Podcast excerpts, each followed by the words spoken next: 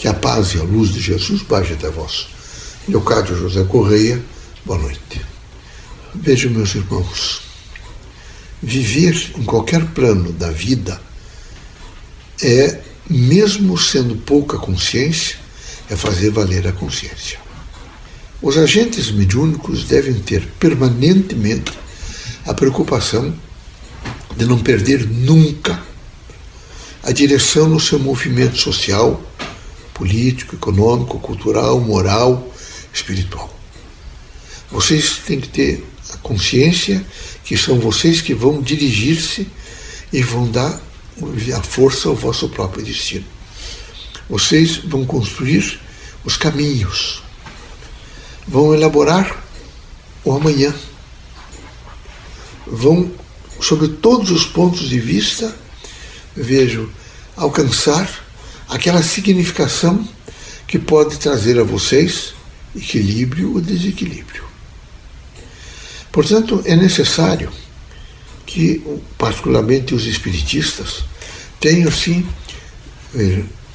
a busca da sua própria fonte de vida, que é no seu interior, o seu equilíbrio, e nessa dignidade de ter se encontrado na sua fonte vitalizadora, no seu próprio ser, ele separar aqueles elementos que são necessários em determinadas circunstâncias da operação material da Terra, quando eu estou ainda reencarnado.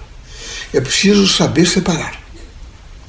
É preciso imediatamente saber consultar o interior para verificar até onde eu tenho respostas para a significação da minha vida.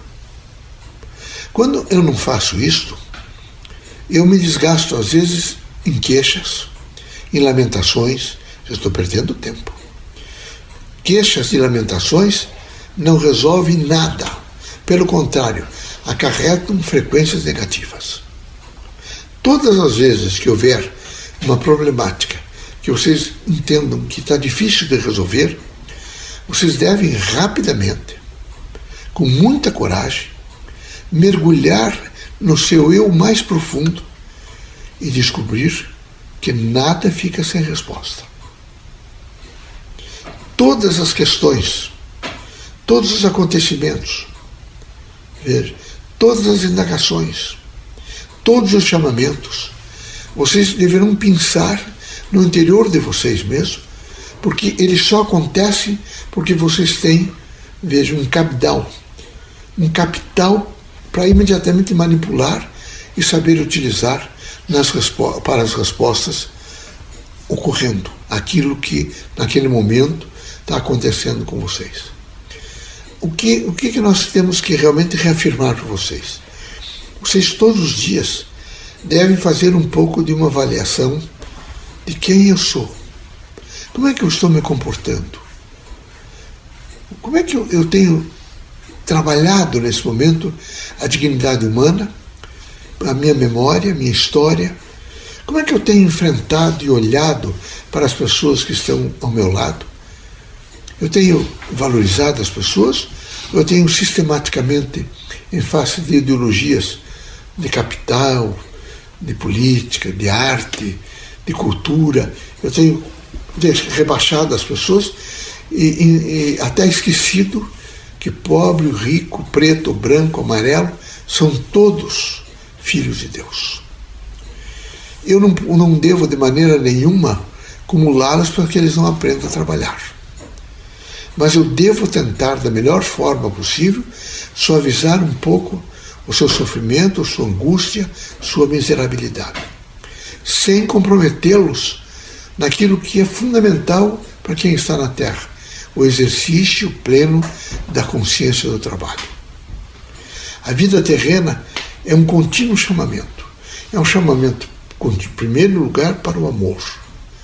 É como se várias mãos estivessem estendidas e às vezes nós não, não conseguimos nem enxergá-las sabe? E elas vêm até nós cheias. São mãos cheias. São mãos de luz. São mãos de esperança, de fraternidade. São mãos de vida. São mãos de construção do futuro. E às vezes nós não conseguimos enxergar. Que nós estamos assim tão turbados por um imediatismo, sabe, de um mero conforto que é decadente.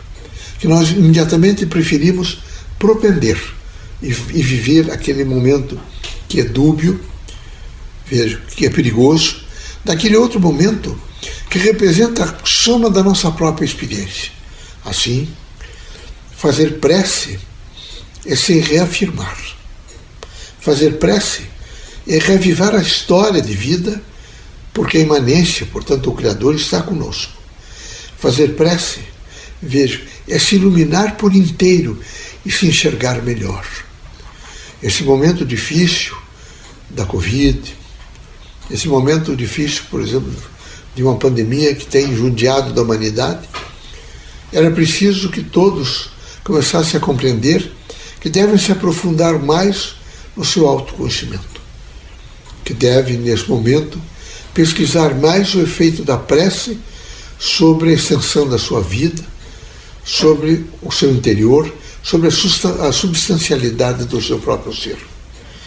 Nós, espíritos, recomendamos aos irmãos extrema paciência, coragem, fidelidade ao seu próprio eu, compreensão no mais amplo sentido em graus de 360, para que vocês possam realmente tentar por todos os meios fazer a compreensão daquilo que é devido, porque nada acontece e nada chega a cada um de nós mesmo desencarnados, e vocês encarnados, sem que realmente não estejamos precisando da experiência e do chamamento.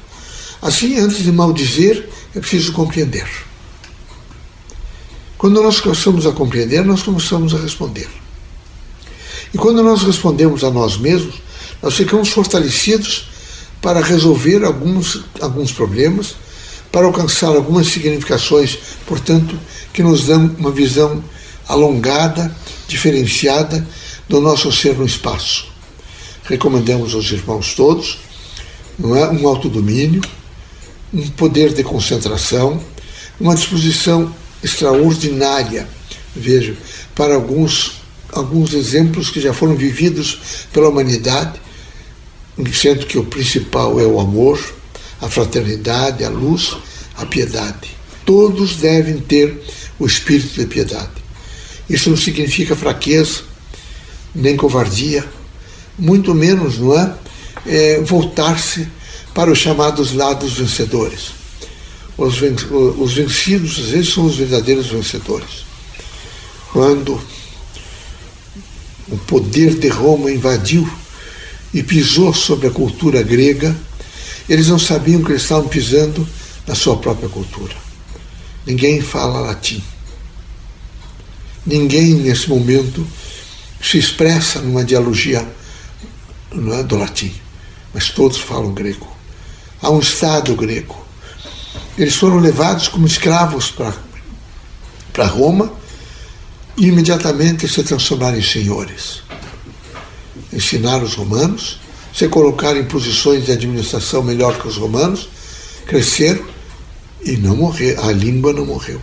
Os costumes da Grécia estão vivos.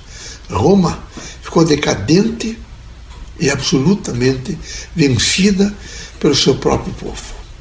Assim, vocês todos devem ter a coragem e a suficiência para fazer a valência, a convalência e toda a estrutura do pensamento crítico em torno do que está acontecendo, do acontecente e do que está por acontecer, sem nunca perder o espírito da racionalidade, sem nunca perder o chamado efeito concreto e objetivo de saber avaliar o seu próprio ser e não se distanciar nunca, veja, daquilo que representa a fonte viva da vida, que é o espírito, como autor, ator e portador da cultura. Deus abençoe vocês todos, que Jesus os ilumine. E vocês que sempre me perguntam como é que fica nesse momento? Está melhorando, vai melhorar.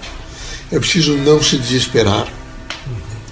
É preciso, nesse momento, tomar aqueles cuidados devidos. No período da sua faixa etária recorrer a esses centros de vacina e fazer a vacina. Está chegando a vacina aí da gripe. Eu acho bom que vocês todos se credenciem e façam a vacina da gripe, que isso vai trazer também mais imunidade a vocês. Muita coragem, muita disposição, muito ânimo, uma alimentação pouca, mas substancial. Uma alimentação que traga a vocês toda uma substancialidade efetiva de proteína, carboidratos, sais minerais e vitaminas, e também uma alimentação espiritual no sentido de um exercício pleno da fé. Deus os ilumine.